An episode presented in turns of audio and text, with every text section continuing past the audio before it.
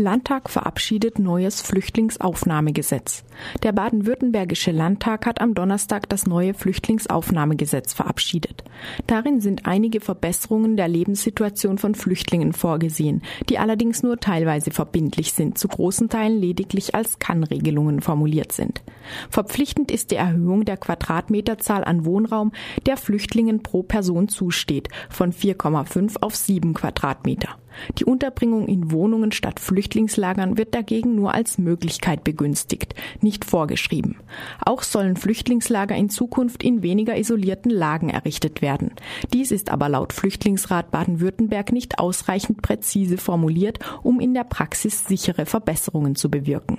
Der Flüchtlingsrat kritisiert außerdem, dass die nun vorgesehenen Mittel für Sozialarbeit den bisherigen Status verschlechtern.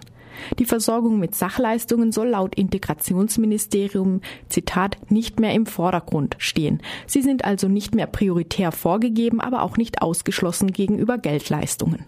Weitere Veränderungen betreffen unter anderem die Situation in der Erstaufnahmestelle in Karlsruhe und die Finanzierung von Sprachkursen sowie die Besserstellung von unbegleiteten Minderjährigen.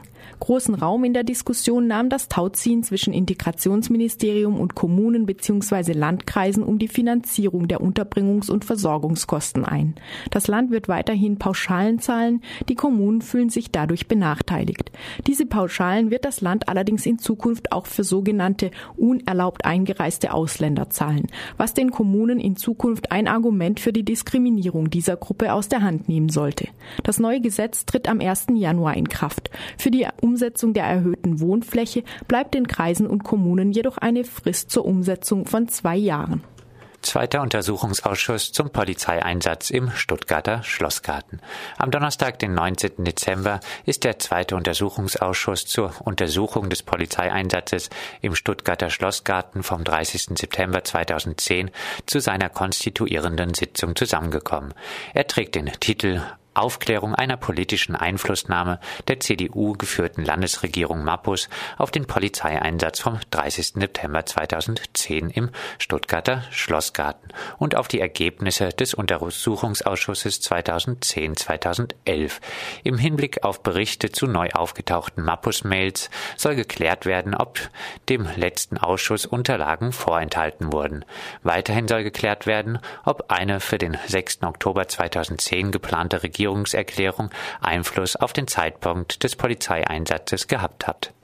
Bündnisgrüne verlieren Namensstreit in Freiburg. Die GAF, die Grüne Alternative Freiburg, darf ihren Namen behalten. Das entschied das Oberlandesgericht Karlsruhe am Mittwoch, den 18. Dezember. Der Landesverband von Bündnis 90, die Grünen Baden-Württemberg, hat die Klage erneut verloren. Die Grünen müssen die Kosten des Rechtsstreits tragen. Eine Revision ist nicht zugelassen.